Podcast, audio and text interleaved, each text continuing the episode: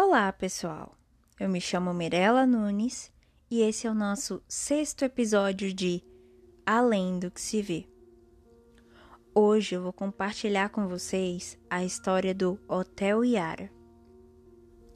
O Hotel Yara foi construído ainda nos anos de 1930, quando o empresário Domingos Regalmuto comprou as terras para explorar a madeira que abundava na região de Bandeirantes, no Paraná. Um dia, caminhando pela fazenda, o proprietário se deparou com um alagado de água cheirosa. A água medicinal deu origem ao projeto de um hotel que aproveitasse a reserva para a criação de termas.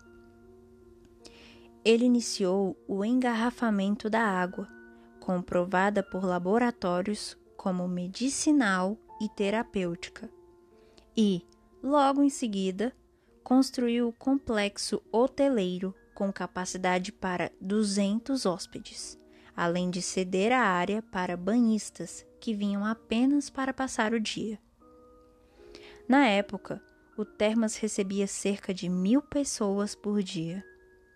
Os ônibus chegavam em dezenas para deixar pessoas para passarem os finais de semana. O local estava expandindo tanto que o dono chegou a chamar de Cidade Iara.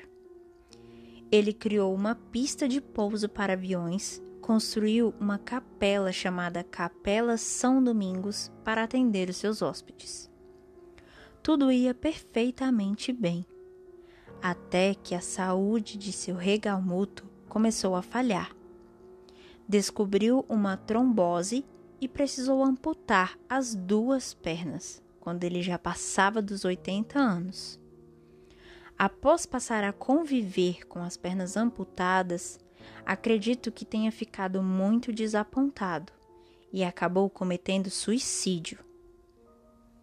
O único herdeiro, Paulo Regalmuto, morreu dois anos depois, em um acidente de carro, batendo de frente com um caminhão.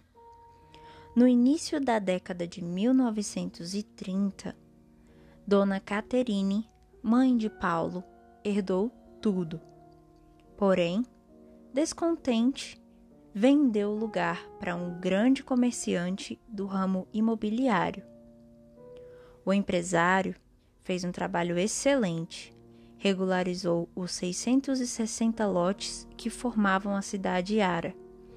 Aos poucos, foi loteando partes rurais e começou um projeto para levar asfalto até o Termas. Mas, quando finalmente as máquinas chegaram para tornar a PR 519 uma realidade, ele ficou doente e faleceu.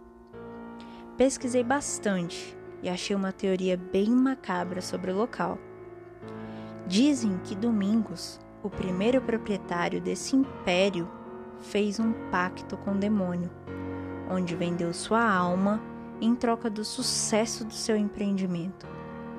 Segundo essa lenda, Domingos seria levado ao inferno assim que o hotel chegasse ao seu auge.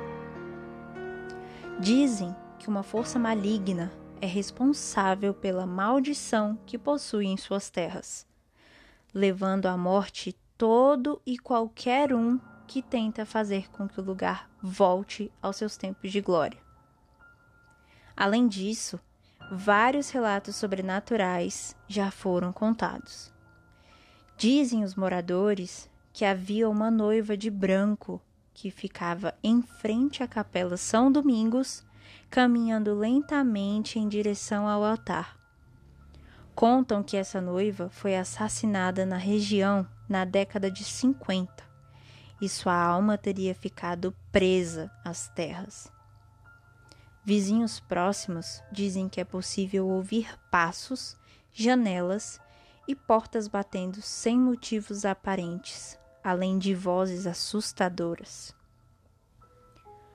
Pessoal, eu não sei vocês, mas me deu arrepios pensar em pisar num lugar como esse. Pesquisando bastante, eu achei que hoje em dia tem um casal que é dono da propriedade e eles estão lutando na justiça para conseguir a escritura. Só que tem muitos relatos do pessoal que mora ao redor que escutam muitos barulhos estranhos vindo de lá, sabendo que não mora ninguém mais no local.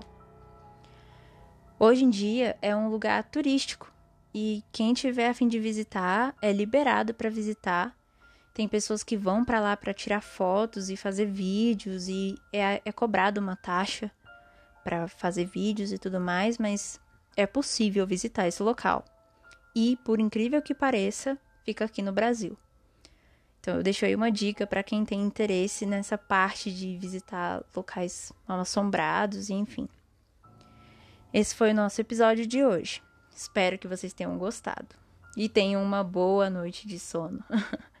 As nossas redes sociais para entrar em contato, mandar opiniões e etc. estão na descrição do episódio.